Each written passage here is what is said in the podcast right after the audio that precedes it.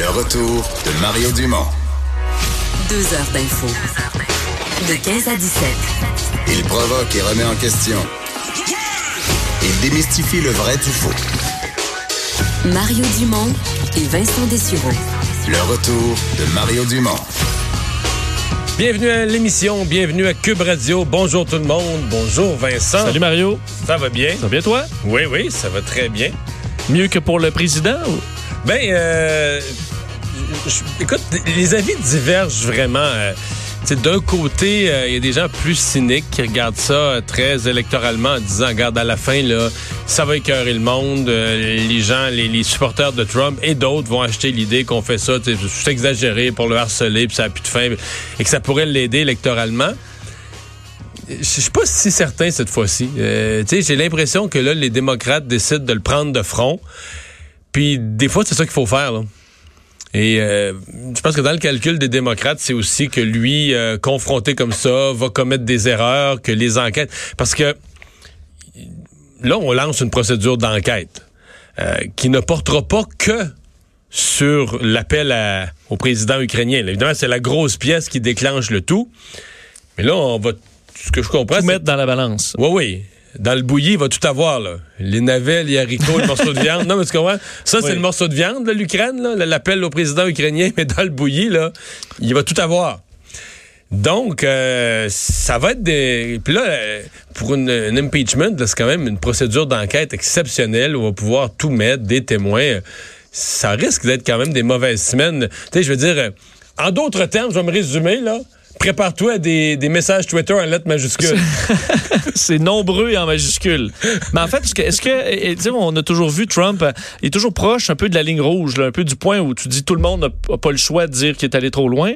Mais est-ce que ça, c'est c'est là, là? Est-ce qu'il a franchi la ligne rouge avec cet appel au président ukrainien ou pas? Mais c'est parce que je peux pas te répondre parce que La ligne se déplace. c'est ça que j'allais te dire. La ligne s'est déplacée tellement. Tu sais, je te dirais n'importe quel autre président euh, avant lui, ce serait fini là. Mais ce serait parce que ce que je dis là tient pas la route parce que ça aurait été déjà fini avant.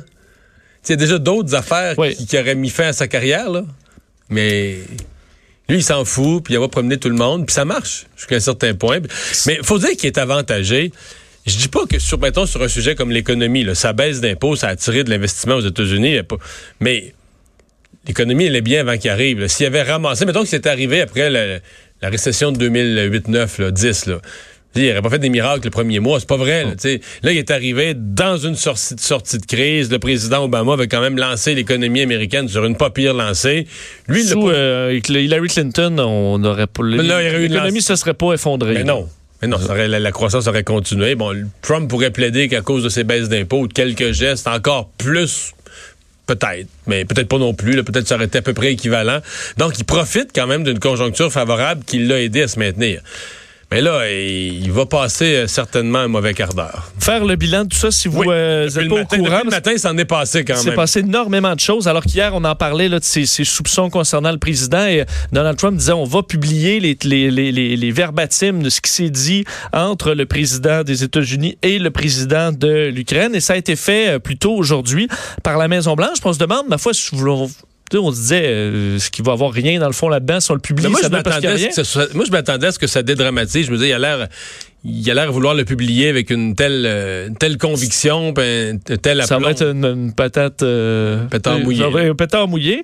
Et finalement, euh, ben non, en fait, ça confirme exactement ce qui se disait au départ. C'est-à-dire que Donald Trump, il faut dire que c'est un document, c'est pas un verbatim exact. là. C'est J'avoue que je suis surpris. Tu sais, mettons, j'ai été habitué au verbatim de l'Assemblée nationale, là, où t'as même une parenthèse, là, ils toussent. Oui. Tu vois, c'est un verbatim, là, verbatim. Tu te trompes dans tes mots. Ils vont dire, euh, tu sais, je sais pas, moi, tu dis, euh, je sais pas, le, ministère de l'Agriculture, eux, pardon, de la Justice. Ça va être écrit comme Mm. Tout ça, est là. écrit.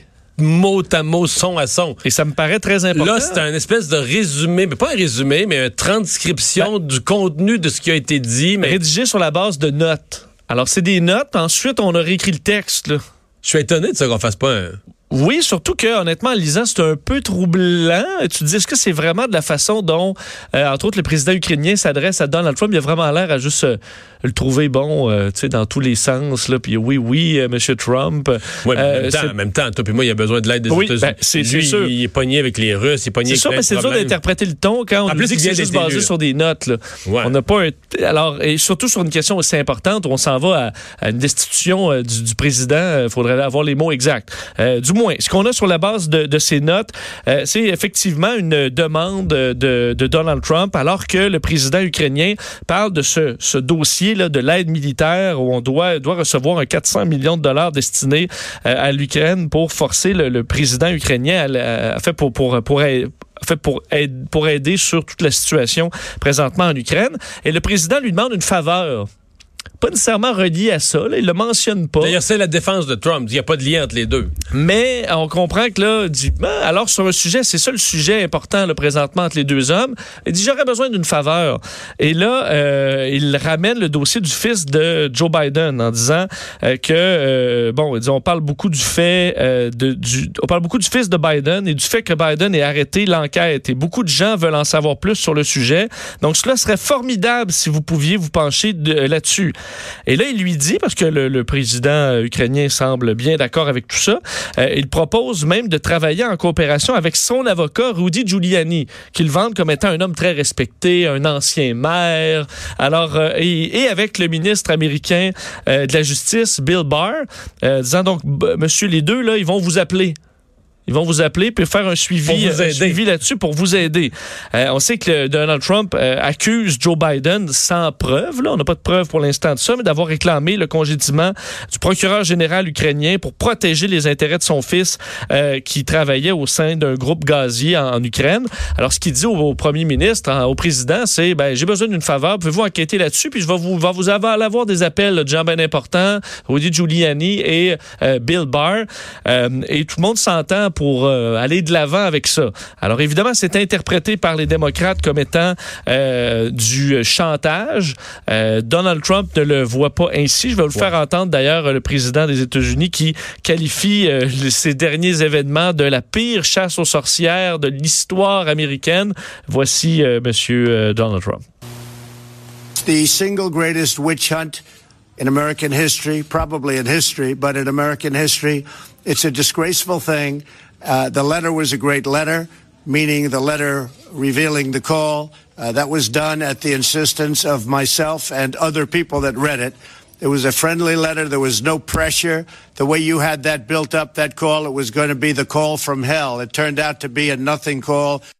Bon, alors ce qu'il dit, c'est que les médias euh, vantaient ce, ce, cet appel comme étant un appel tout droit sorti de l'enfer, alors que finalement c'est un échange anodin qui n'a pas mis de pression du tout, que c'est la ben, pire ça, la chasse aux sorcières. C'est ça la question de pression, parce qu'il n'y a effectivement pas dans les termes qu'on peut lire de lien de causalité. Je, vais donner l'exemple.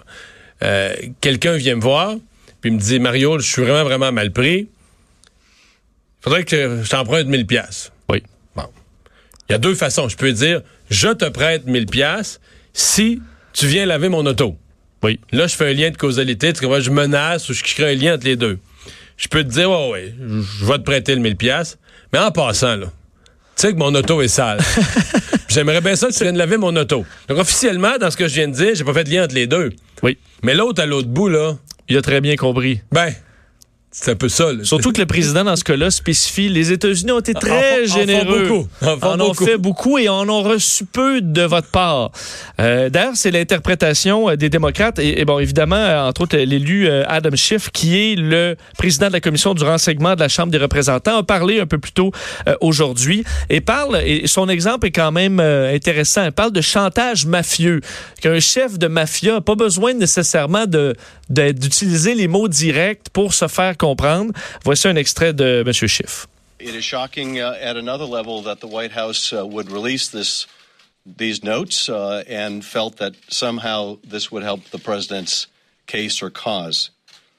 Because what those notes reflect is a classic mafia like shakedown of a foreign leader. The president communicates to his Ukrainian counterpart that the United States has done a lot for Ukraine. We've done an awful lot for you. On a fait que- beaucoup pour l'Ukraine, mais euh, une technique classique mafieuse. Euh, Ouais, parce aller que le dos de la cuillère. C'est comme euh, cela qu'un chef mafieux parle. Qu'avez-vous fait pour nous?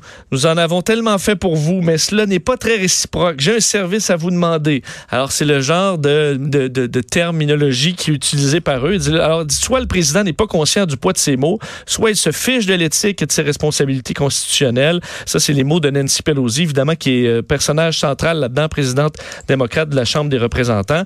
Alors, situation quand même euh, complexe, effectivement, qui est pas clair-clair, qui porte à interprétation, mais, euh, Mais c'est parti. c'est quand même gênant. Oui, c'est parti. Là, le processus, je, je veux dire, quand je dis c'est parti, le processus d'impeachment, puis c'est- parti. D'ailleurs, pour les prochaines procédures, la Chambre des représentants veut sécuriser un témoignage, le témoignage du lanceur d'alerte, un membre du, du, euh, du renseignement américain qui a, lui, dénoncé cet appel-là et voyant quelque chose de, de, de, de- terrible, visiblement, pour avoir fait l'effort.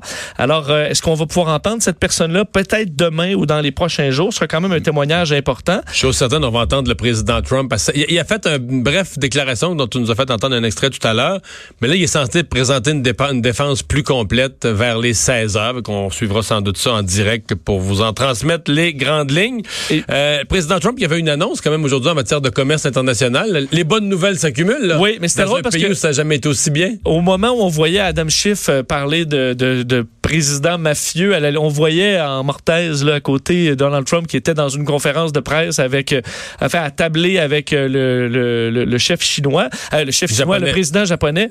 Et euh, on, et tu vois, Donald Trump, il avait pas le goût d'être là. là. Je pense qu'il avait le goût d'être sur son Twitter ou à gérer d'autres choses. Mais bon, il avait quand même de bonnes nouvelles euh, à, à faire, lui qui était avec le je dis président, premier ministre japonais Shinzo Abe, euh, pour une, première étape d'un nouvel accord commercial qualifié de phénoménal, euh, évidemment par le président. C'est un gros Mais Est-ce qu'il morceau. peut, est-ce qu'il peut être meilleur que le nouvel accord euh, Canada, États-Unis, Mexique? Parce que je te rappellerai que selon Trump, on est passé du pire accord de l'histoire de tous les temps. Puis on a changé quelques articles. Oui. Parce qu'il n'est pas changé au complet. On a changé un certain nombre, quelques articles. Puis c'est devenu le meilleur accord jamais signé. Est-ce que c'est le nouveau meilleur accord Meilleur jamais que le meilleur. signé?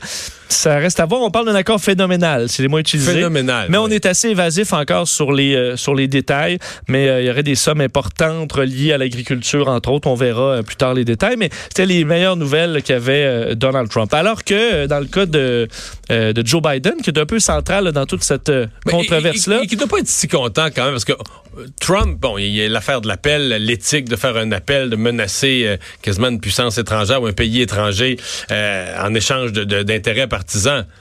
Ça doit quand même fatiguer Joe Biden. Il, devait aimer que cette histoire-là soit enterrée. là. Je suis pas sûr que sur le fond, euh, l'affaire de son fils, il n'y a pas un petit nid de guêpe là. là. faut dire, on verra les prochains sondages après les révélations, mais ce qu'on a présentement, c'est que le der- dernier sondage publié euh, aujourd'hui euh, montre pour la première fois qu'Elizabeth Warren donc, se retrouve devant Joe Biden dans les intentions de vote des Américains. C'est dans la marge d'erreur, mais c'est la première fois que ce n'est pas Biden dans tous les sondages depuis le début de cette euh, disons, Mais en fait, pré-campagne. Madame Warren a comme vidé le vote de, de Bernie Sanders, là, qui lui sort de la... Ben là, il est à 16% donc euh, loin de c'est 27% pour Elizabeth Warren, 25% pour Joe Biden. Alors les autres reculent. Surtout qu'après Sanders, là, ça descend, c'est Buttigieg à 7% et Kamala Harris à 3% Donc ça descend très vite. Mais euh, c'est la première fois. Est-ce que c'est une tendance qui euh, va continuer car visiblement la base pour Elizabeth Warren semble se renforcer.